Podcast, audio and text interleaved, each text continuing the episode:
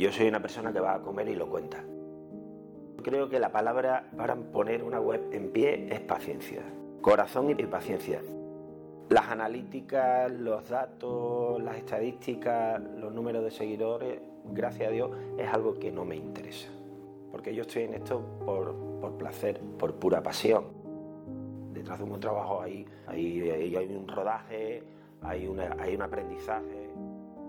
Intentar mantener una conversación, interactuar con, tus lectores, tanto si te están criticando como si te están alabando o si te están dando ánimo las críticas son mucho más interesantes desde el punto de vista de aprendizaje que, cuando alguien te alaba o alguien te dice que bien lo estás haciendo, ¿no? Cuando estás haciendo un trabajo de verdad, los resultados vienen solos. Un mal negocio se cierra solo. Entonces es cuestión de tiempo que, vaya a cerrar. Decidí no hacer, saber no hacer daño a nadie porque yo no soy nadie para, para, para saber si ese hombre está capacitado para llevar ese negocio. Yo creo que a las nuevas generaciones mm, les falta corazón, les falta poner corazón en, lo que están haciendo para algo que te motiva y que te llena, sobre todo lo que hay que tener es corazón, hay que tener paciencia y, ponerle mucho cariño a lo que estás haciendo. Y quizás con la edad aprendes a, que todo, el primero, a que todo la vida no tiene respuesta. Pablo, mi hijo cuando nació, me, me, cambió la vida, la verdad es que me cambió, me cambió el foco y me cambió las prioridades en mi vida. Yo le diría que no se preocupara, que todo va a salir bien, que la felicidad no está en la meta, sino está en el camino, ¿sabes? Que, que van a venir cosas malas, pero que también vendrán cosas buenas y gente maravillosa.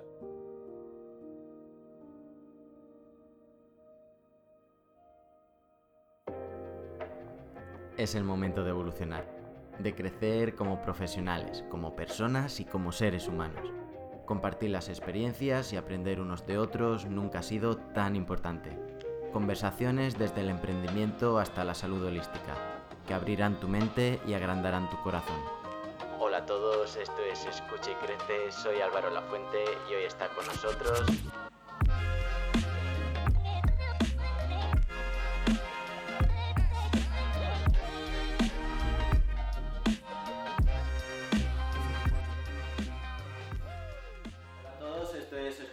soy Álvaro Lafuente y hoy estoy con un enamorado de la gastronomía sevillana y andaluza.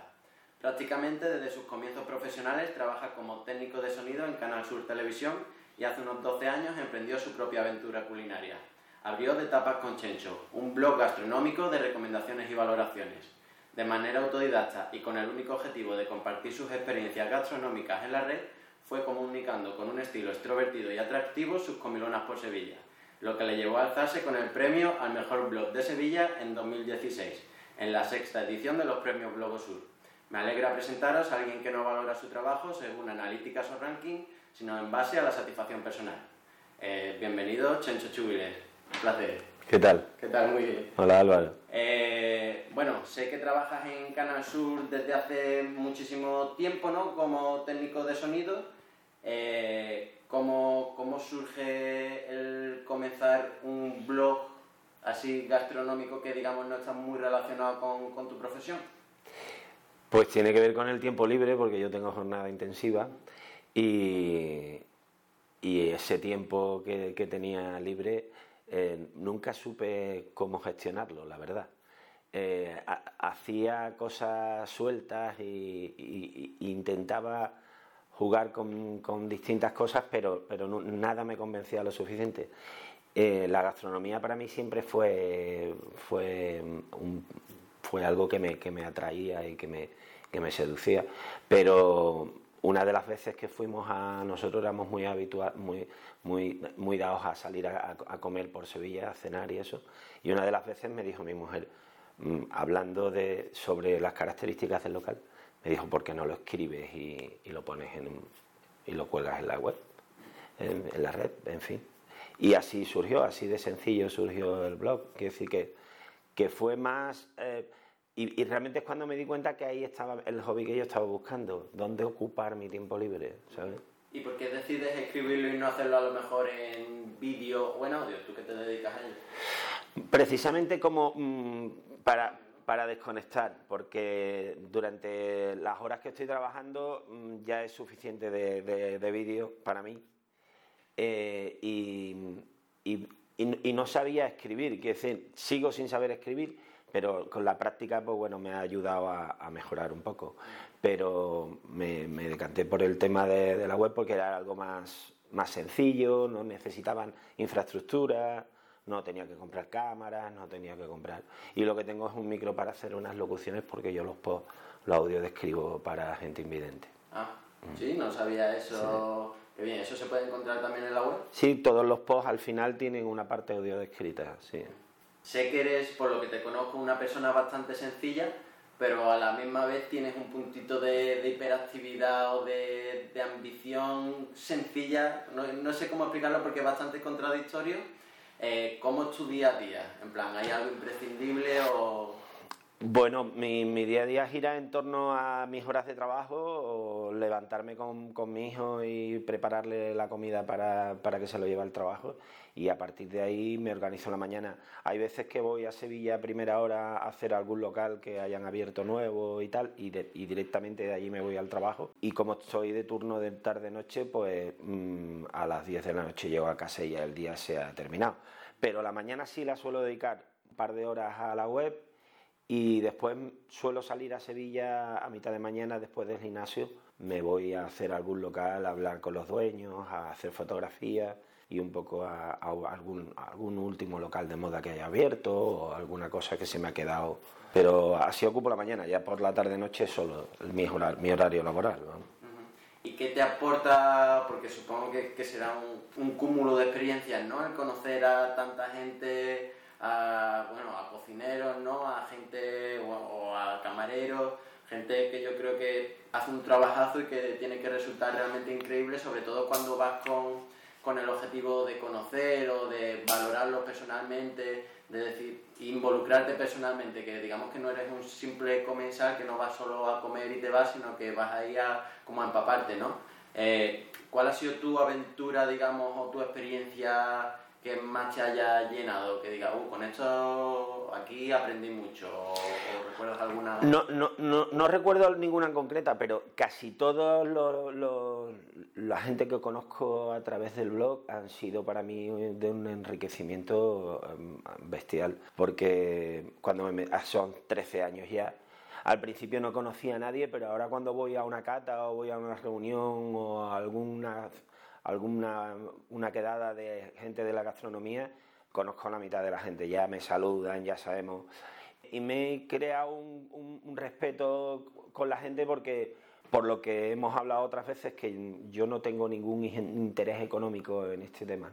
De hecho, hay veces que incluso me han llegado a decir que soy competencia desleal, porque la gente que se dedica a la web quiere monetizarla. Mm, gracias a Dios yo tengo mi trabajo y desde el principio tuve la política de, evadirme de, cualquier tipo de, problema relacionado con hacer rentable la web.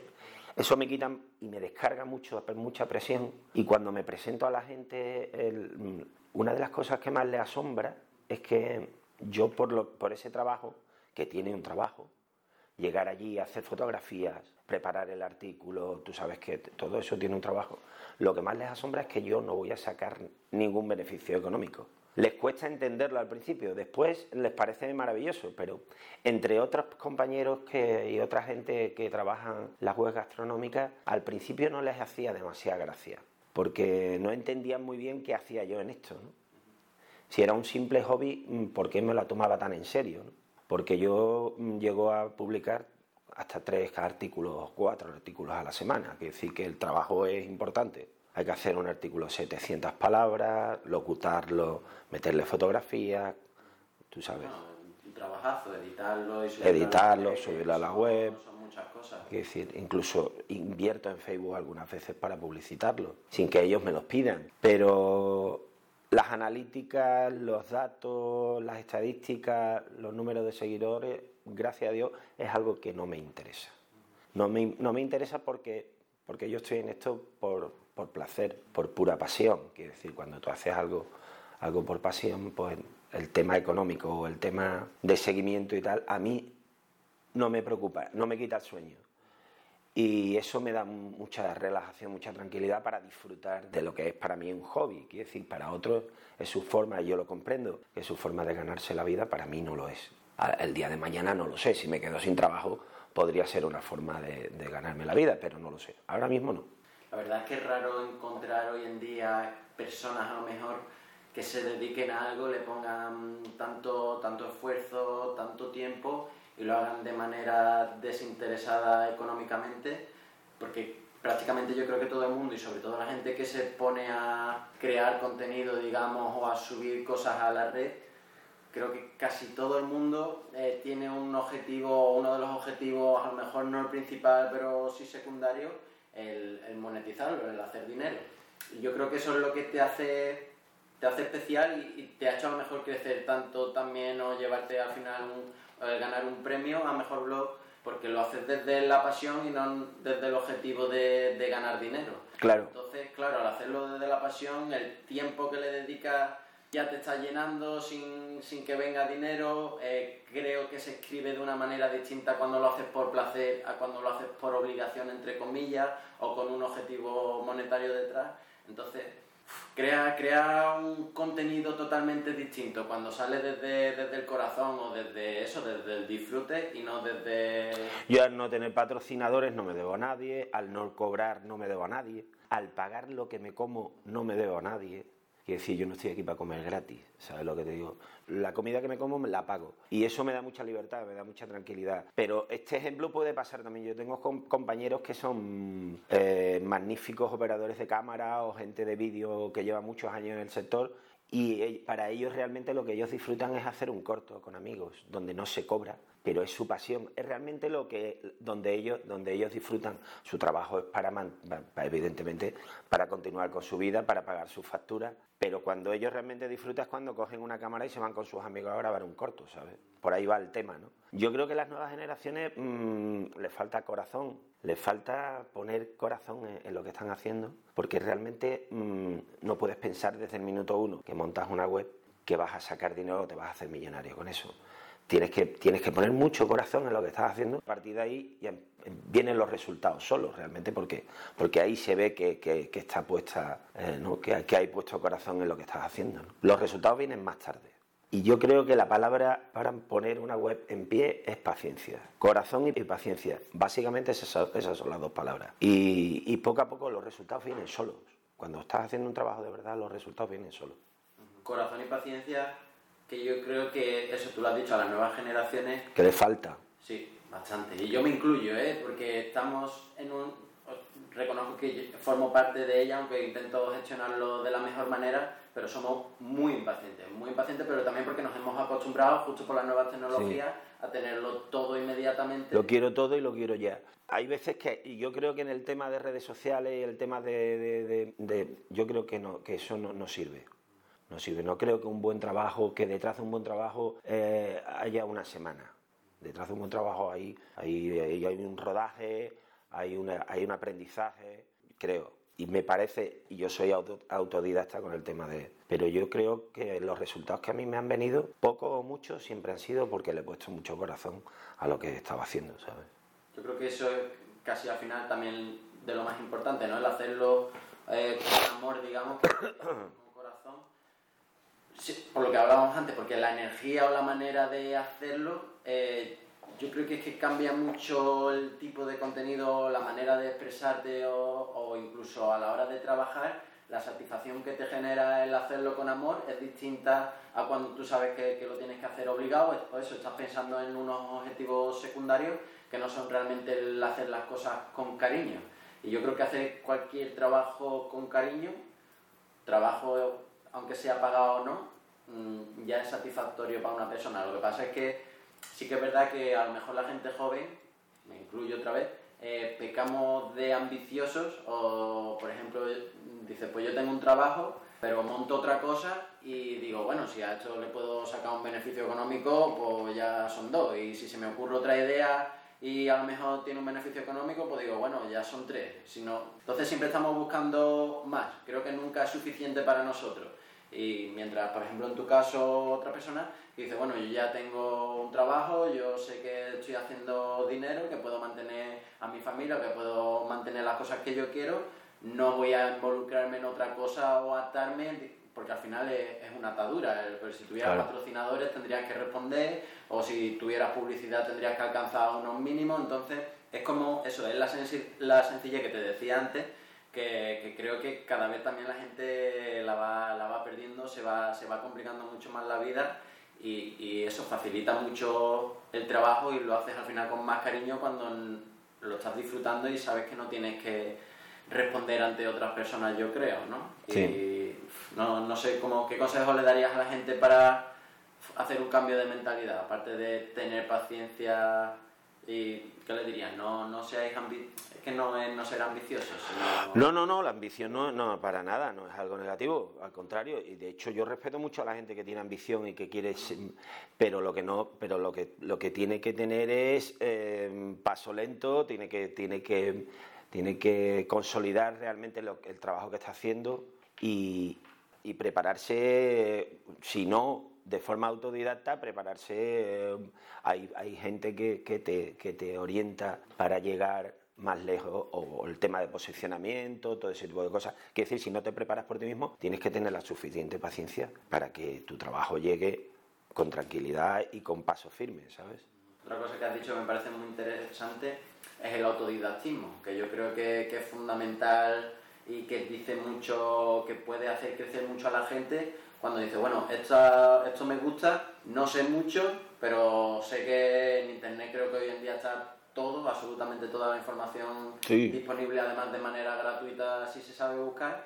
Entonces, creo que es una de las cosas también que, que es digna de admirar, es decir, oye, pues me voy a meter en aquí, voy a aprender cómo eso, cómo se crea un blog, o cómo escribir, o cómo eso, transcribirlo, pasarlo a audio entonces, creo que, es una cosa también, es una clave que puede resultar bastante Y los errores se van puliendo con el tiempo, quiere decir que tú mismo te das cuenta, porque esto es un trabajo y cada vez lo va, va, mejorando, porque mis primeros artículos eran horribles, horribles, espantosos. De hecho, los he, los he quitado todos porque me da hasta vergüenza de, de leerlos yo mismo. Pero bueno, que eso es algo natural, es una evolución normal por el tiempo que llevas escribiendo, por la, por, por la gente que conoces, por lo, por lo que te aporta la gente que conoces y poco a poco pues, es, algo, es algo que vas aprendiendo con el tiempo. De eso se trata al final, ¿no? También cualquier trabajo de, de ir creciendo y de ir evolucionando y de decir, ostras, pues yo antes hacía estas cosas y ahora sé que eso no, no se hace así. Claro. Yo espero en 12 años si sigo grabando Escucha y Crece, es decir, uff, la iluminación, qué horrible, como, como lotería o el audio o cualquier cosa. Y yo creo que es bastante satisfactorio también cuando ves esa evolución, ¿no? Cuando notas la diferencia y dices, uh, que, que, subidón de nivel, ¿no? Aunque siempre hay espacio para la mejora, pero ya reconoces siempre. los pasos que, que, has dado, creo que también es importante. Yo sigo cometiendo grandes errores, pero bueno, que es normal, que de todo se aprende. Y seguiré cometiendo grandes errores. Yo no tengo, mm, no tengo vídeos casi en, en mi canal de YouTube y es algo que sé que, que, que, funciona, y que, pero no, no, no, no me gusta, qué decir, no, no, no, me atrae nada es tirar por ahí. Entonces, pues me dedico a lo mío y, y hasta donde llegue. También te digo, cuando me aburra, me aburriré y, y, tiraré por otro sitio. Quiere decir que a lo mejor esto no va a ser para siempre, pero mientras dure, pues bien está, ¿sabes? Hay otra cosa que me parece muy interesante y es que no hace críticas negativas que, en todo lo que son páginas de valoración o blogs así, eh, normalmente eso hablan de las cosas buenas, pero también de las malas. En tu caso sé que cuando hay algún sitio que no te gusta, simplemente no, no escribes sobre ello. ¿Por qué, ¿Por qué eso? Tengo una cosa clara que si hiciera críticas negativas, tendría más seguidores. Porque hay algo que, que, funciona mucho en las redes que es golpear, destrozar y vapulear a todo el que pueda. Eso funciona. Funciona a nivel de seguimiento, funciona porque lo tengo comprobado. Mis artículos más duros, que he tenido varios, porque hay cosas que, que, me, conmueven y lo, y lo, tengo que poner.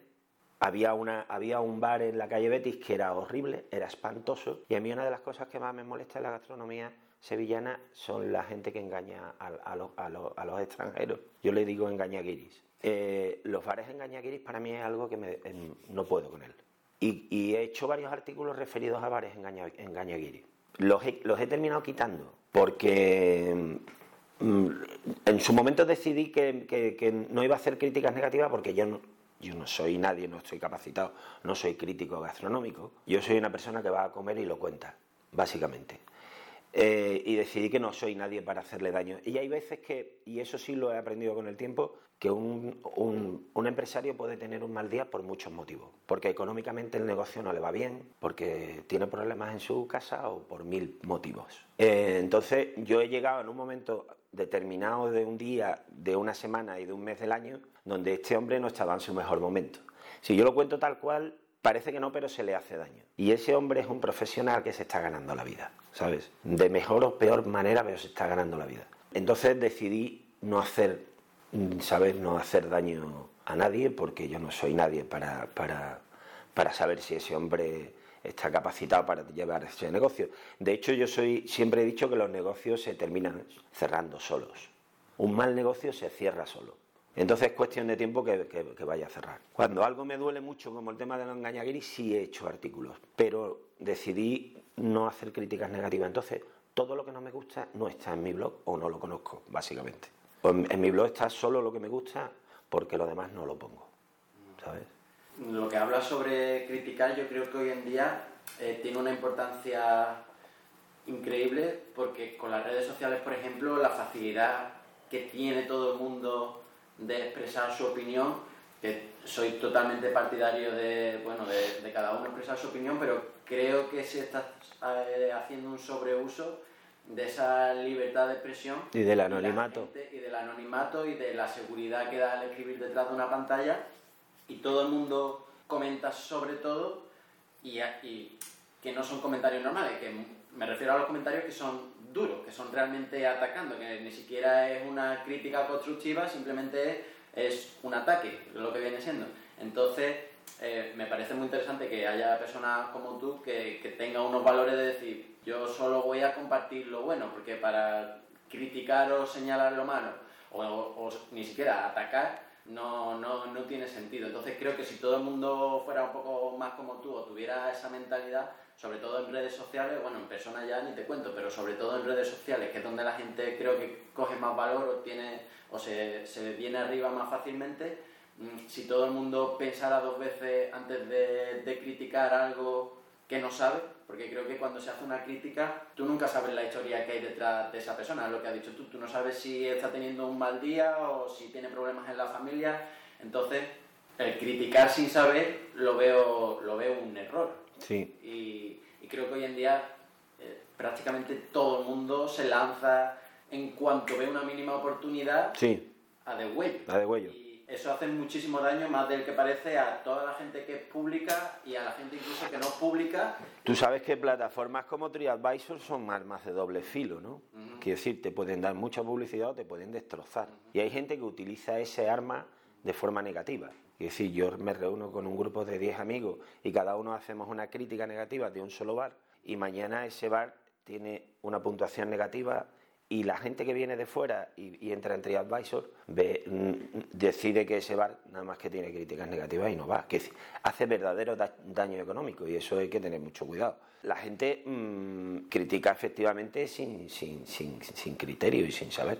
Y cuando a mí me echan en cara, bueno, no nos vamos a enterar de los bares que son malos pues ve solo a los bares que yo tengo, que son todos, para mí son todos buenos. Y es decir, efectivamente, yo he entrado en negocios como cualquiera de nosotros que no me han gustado nada o absolutamente nada, pero simplemente no los pongo, ya está, no hay más, no, no hay que comerse más la cabeza. Evidentemente esto no va a salir en mi web y ya está. Yo creo que al final es una mentalidad de, como de, de centrarse en lo positivo y no en lo negativo, ¿no? De valorar, de decir, pues hay, en el mundo como en todos los sitios hay cosas buenas y cosas malas, no le voy a dar más valor o no le, ni siquiera voy a echar cuenta entre comillas o no me voy a centrar en lo negativo, me voy a centrar en lo positivo que creo que es lo que hay que compartir, por ejemplo, o es lo que hay que exponer, es lo que hay que enseñar, es lo que hay que, eso, que compartir al fin y al cabo. Y mis conocidos me dicen, entonces no eres crítico gastronómico. Y lo tengo dicho muchas veces, yo no soy crítico gastronómico. Yo voy, como y lo cuento.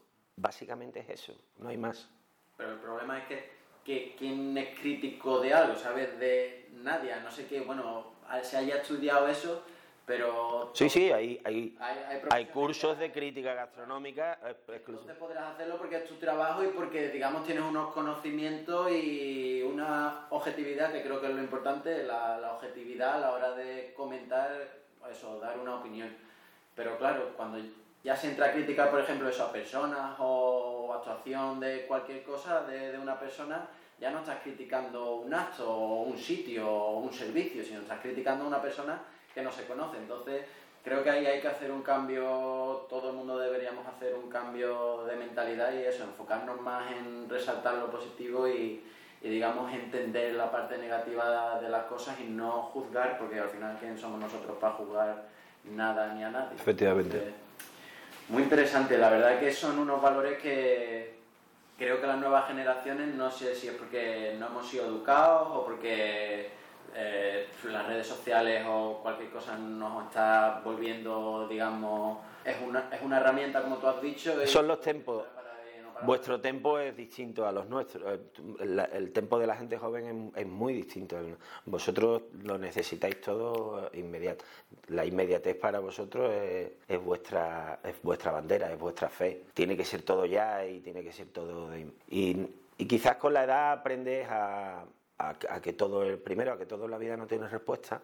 Hay cosas que no las tiene y que hay que tener paciencia para ciertas cosas y en este caso para algo que te motiva y que te llena, sobre todo lo que hay que tener es corazón, hay que tener paciencia y, ponerle mucho cariño a lo que estás haciendo. ¿no? Ya ha ganado el premio a Mejor Blog de Sevilla en 2016, si no me equivoco. ¿Qué- bueno, para empezar, ¿qué cambió el premio? ¿Supuso un antes y un después? ¿Ha habido alguna diferencia? Yo nunca pude imaginarme que me iban a dar un premio, la verdad, eso para empezar. Que decía, a mí me llamaron de Blogosur y me dijeron, tienes que ir a la gala porque estás nominado. Yo no sabía ni siquiera que, que conocían, por qué conocían mi blog. Realmente yo llevaba mm, un tiempo ya con ello, pero, pero no sabía que le, le hubiera llamado la atención a alguien. Me llamaron y mm, estuvimos toda la gala, mi mujer y yo. La gala es una gala bastante larga que se hace en FIBE. Había 1.500 personas, la mayoría periodistas, blogueros. Sabes que los blogs además son, eh, son empresas donde hay un community manager, dos fotógrafos profesionales, hay 10 personas que bajan a recoger el premio a las 10 personas. que- Aquella gala terminó entera casi, eh, hubo una actuación y solo quedaba un premio, que era el premio al mejor blog para todas las categorías. O sea, ya habían dado premios de todo tipo, pero era el blog, era el premio principal a la mejor a la- al mejor blog de todas las categorías.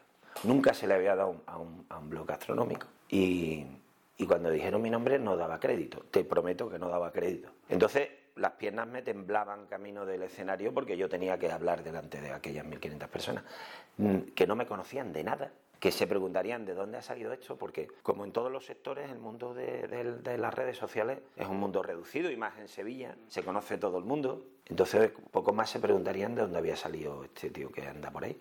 Eh, de hecho, en la foto principal que hicieron de todos los premiados, mm, no me, no me di cuenta y me desplazaron y me quedé el último.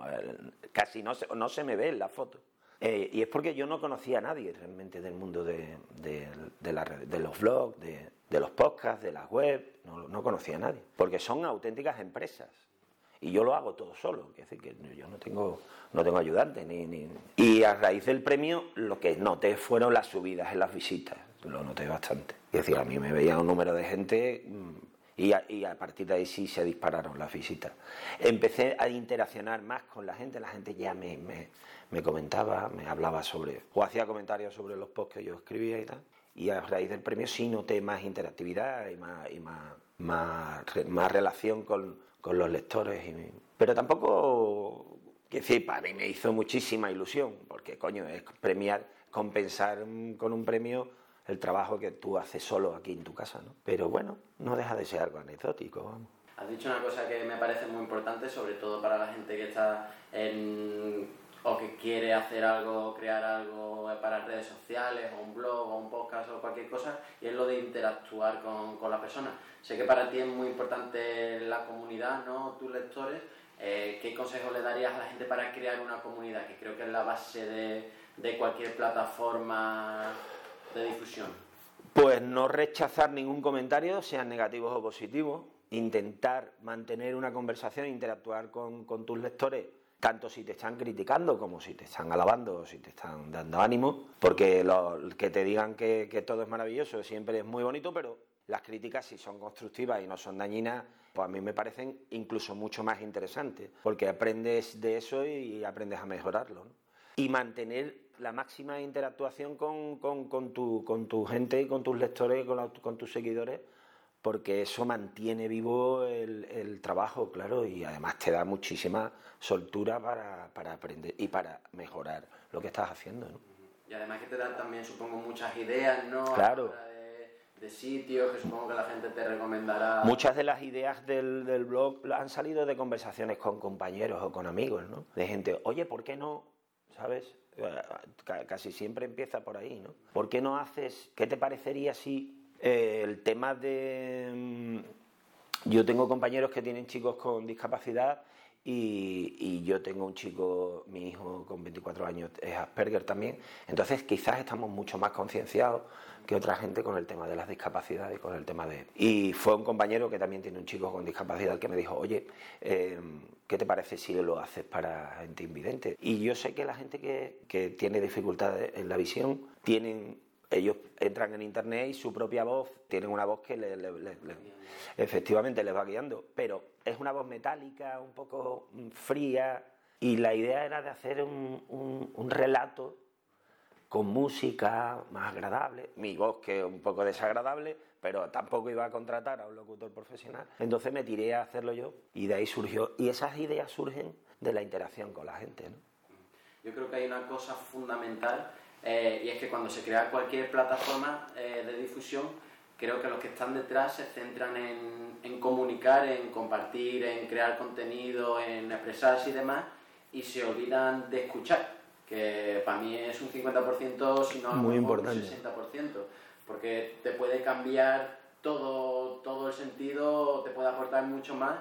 Y eso y todo el mundo se centra en compartir, pero muy poca gente se centra en, en escuchar. Además, casi siempre la parte, o sea, las críticas son mucho más interesantes desde el punto de vista de aprendizaje que, que, cuando alguien te alaba o alguien te dice que bien lo estás haciendo, ¿no? Para mí las críticas negativas o diciéndome deberías hacer esto mejor porque esto no lo has hecho bien, para mí son mucho más interesantes, aprendes mucho más, vamos. ¿Y qué objetivo tienes ahora con el blog? ¿Quieres hacer pasar a vídeo? ¿Quieres seguir así? ¿Quieres expandirte a otras ciudades? Mira, me has hecho pensar cuando estábamos hablando antes el tema de LinkedIn, así que lo voy a, lo voy a mirar como una posibilidad para seguir avanzando. Pero vídeo no. Realmente el vídeo es que no me gusta. O sea, yo trabajo en televisión, pero no me gusta el vídeo.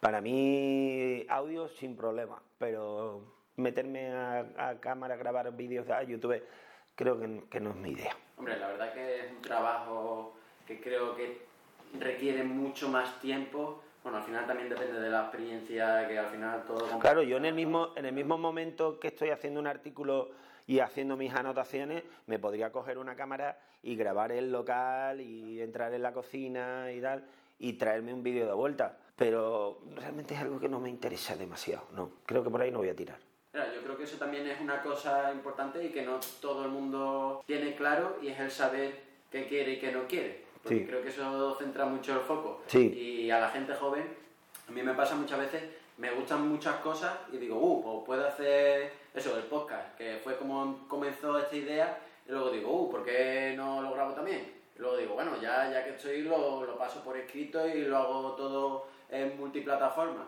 Y, claro, eso al final a lo mejor hace que pierdas calidad en alguno de los aspectos o, o, que lo que puede ser a lo mejor dos horas de trabajo lo conviertas en seis horas. O, ¿sabes? Y, creo que tener claro eso, que cuál es tu camino, cuáles son tus fortalezas o, o qué es lo que realmente quieres hacer, facilita y hace las cosas mucho más sencillas y, creo que es bastante... Sí, no, y no dispersarse, quiere decir focalizar exactamente cuáles son tus mayores virtudes y focalizar por ahí, tirar por la parte que, que, mejor manejen. Hablando de virtudes, ¿cuál crees que es tu talento? ¿Qué crees que te hace especial? ¿O que dices, eso se me da bien, esta es una fortaleza? Yo no tengo ningún talento que yo considere que destaque. Quizá mi, don de, de, de, gente, soy me gusta empatizar con la gente y, me llevo bien con la mayoría de, mis compañeros. Entonces, quizás ese es mi mayor talento. Quizás es empatizarme. hay una cosa que no me gusta nada, que, son, que es la mala educación. Y entonces, con la gente que realmente mm, que es educada, que, es divertida, que empatizo mucho y, tengo, y tengo no, no, amigos, amigos, tú sabes que con la edad se van perdiendo los, verdaderos amigos. Pero tengo mucha gente alrededor con las que me llevo estupendamente y, tengo siempre. Y yo creo que es mi mayor talento eh, relacionarme con, las personas. Pues queda, queda en evidencia ¿no? con el blog que al final lo que estás haciendo es crear lazos con personas que ni siquiera conoces y al final estás estableciendo mm. eh, relaciones y más si luego eso respondes, interactúas con ellos, creo que, es un signo de, de eso, de saber eh, relacionarte y, de empatizar también, porque al final tú te estás preocupando de, pues eso, les gusta lo, que hago, no les gusta, o tienen estas inquietudes, a ver, o quieren saber cómo es este sitio, y al final es como ayudar a los demás, ¿no? Yo creo que de esa empatía siempre surge como un acto de, decir, oye, pues tienes algún problema, no sé qué, ¿qué, puedo hacer por ti, ¿no? Y eso pues, lo estás haciendo en la web. Y, y eso yo no, yo no era así yo cuando era joven era más egoísta, más... Pero Pablo, mi hijo, cuando nació, me, cambió la vida. La verdad es que me cambió, me cambió el foco y me cambió las prioridades en mi vida. Y él me enseñó el esfuerzo, me ha enseñado tantas cosas que no te las puedo ni... Porque Pablo es un tío inteligente, divertido, y sobre todo él me enseñó a enfocar y a, ser más responsable y a, empatizar con la gente. Yo no era así de joven, yo era un bala perdida y tenía un grupo de rock, era entonces no, no, estaba completamente perdido, nunca supe a, dónde iba. ¿Y, fue tu hijo el que Sí, él fue el que él fue el que centró mi vida, sí, el que fue el que centró mi matrimonio y después mi hijo fueron los que centraron mi vida y, los que realmente me enfocaron, ¿no? Porque ya hasta entonces no, no tenía rumbo. Hay una frase que me gusta mucho que dice que, que los hijos eh, aparecen para mejorar la vida de sus padres, para hacerlos crecer el hijo al padre. Y me parece muy interesante y sobre todo cuando hay a lo mejor alguna necesidad especial, yo creo que se aprende mucho más o digamos que se empatiza o se, se aprende a valorar qué cosas son importantes y qué cosas son, son irrelevantes. Pablo me ha cambiado como persona y me ha hecho mejor persona, mucho mejor. Sí, sí, sí, sí mi hijo ha cambiado totalmente mi rumbo. Y antes comentabas que tú, de joven eras un bala perdida. ¿Qué, ¿Qué consejo le darías a tu yo de 20 años ahora? Pues yo le diría que no se preocupara, que todo va a salir bien, que no haga tontería, que centre su cabeza y que y se preocupe por las cosas realmente importantes que, van a venir cosas malas, pero que también vendrán cosas buenas y gente maravillosa, que sin una otra, sin una cosa mm, no se aprecia la otra, y que, mm, y que fuera feliz básicamente, que, que, la, que la felicidad no está en la meta, sino está en el camino, ¿sabes? Que, es una frase que a mí me encanta porque cuando ya tienes una edad como yo, que tengo 52 años, te das cuenta que lo que tienes que disfrutar es el momento, el camino que vas haciendo, ¿no? No, te, no tienes que decir, cuando llegue a este punto es cuando realmente voy a ser feliz. A lo mejor llegas a ese punto y, no, has, no, has, alcanzado la, felicidad. Al final es estar presente, ¿no? Yo creo que la gente joven siempre estamos pensando, uh, pues dentro de unos años, o cuando tenga trabajo, o cuando acabe los estudios, o en cuando haga dinero y al final como que eso, estamos dejando pasar el tiempo y estamos enfocados en nuestro objetivo o en el futuro, o mucha gente está enfocada a lo mejor en el pasado con los problemas que tiene o que ha tenido, y realmente en el momento de decir, bueno, ahora, ahora mismo hay cosas buenas, hay cosas malas, pero estamos aquí y es lo que importa. Sí, sí, sí. Y eso lo aprendes con la experiencia. Yo tenía una amiga que se pegó varios años preparándose una oposición y cuando sacó la oposición entró en depresión, quiere decir que pero has conseguido tu meta y cuando has conseguido la meta te das cuenta que pues, no, era tan maravilloso como tú pensabas. Y ahí es cuando te das cuenta que realmente lo que tienes que disfrutar es ese tiempo que te estás las cosas vienen, vienen solas. Que si te pones una meta y, llegas a esa meta, a lo mejor te das cuenta que no es lo que querías, ¿sabes? Hay, hay un síndrome que es muy común a nivel psicológico, es que cuando le pasa a todo el mundo, a los deportistas olímpicos, por ejemplo, bueno, a cualquier persona o en la jubilación, o cuando hay, digamos, un momento en el que se alcanza un objetivo por el que se ha estado bastante tiempo trabajando, digamos, eh, las personas se sienten identificadas con lo que están haciendo o con el trabajo, con el objetivo que tienen que conseguir y una vez lo consiguen como que pierde su vida el sentido. Y, eso, la gente entra en depresión o, se queda sin saber qué hacer y es justo por eso, porque estaba centrado en, en la meta, digamos, y no en el camino y al final todo, todo pierde sentido para ellos y sí. es, bastante, es bastante complicado de gestionar, yo creo. Eh, sobre todo cuando son objetivos que le damos mucho valor, ¿no? que ponemos mucho esfuerzo y que imaginariamente eso lo, lo tenemos como un, un hito súper importante y, y, cuando se consigue uno se da cuenta de que realmente no significa nada, de que una oposición aprobada eh, no deja más que ser un trabajo a lo mejor y ya está. y es bastante... Cuando te sientas en el despacho y dices, esto es lo que me queda durante los, mis próximos 40 años, es cuando te das cuenta que a lo mejor no era lo que tú estabas siguiendo, lo que, lo que, querías, lo que querías conseguir, ¿no? ¿Sabes?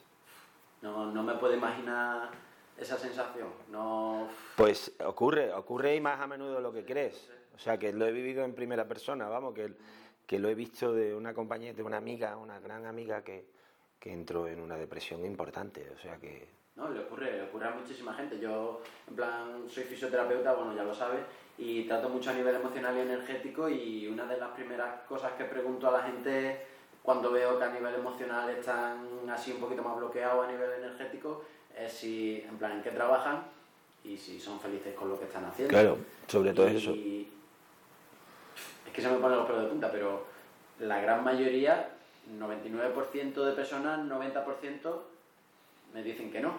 Y, claro, mi pregunta es, básica, entonces, ¿por qué estás trabajando en algo que no quieres? Y claro, todo normalmente suele ser a lo mejor gente más mayor y dice, ah, yo es que tengo una familia, es que tengo una casa que pagar, es que como que están atados, ¿no? Y dice, yo no puedo cambiar. Y digo, bueno, pues tengas 30 años, 40 años, 50 años, lo que sea, y digo, ¿Estás dispuesto a echarle otros 30 años de infelicidad diaria?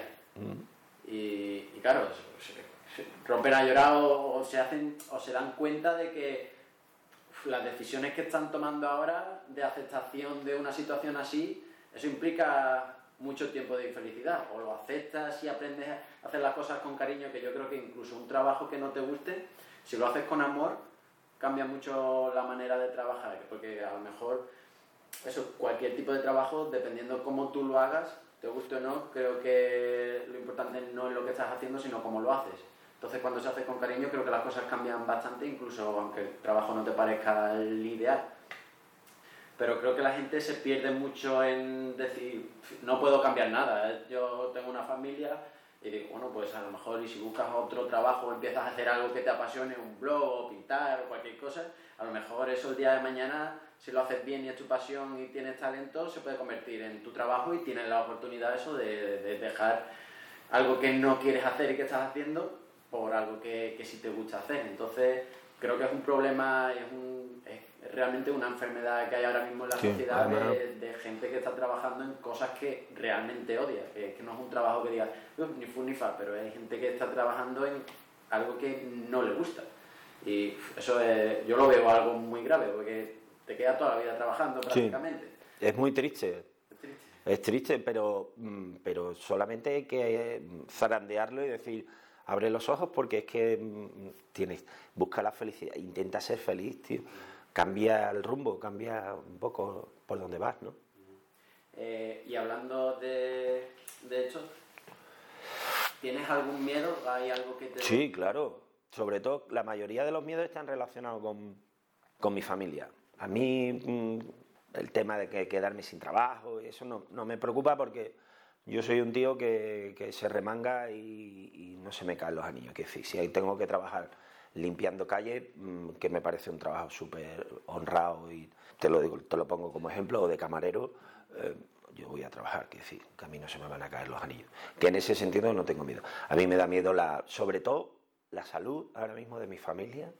Lo demás no me preocupa. Pues ya te he dicho que no le tengo excesivo cariño a, lo que poseo, a, mi coche, a mi casa.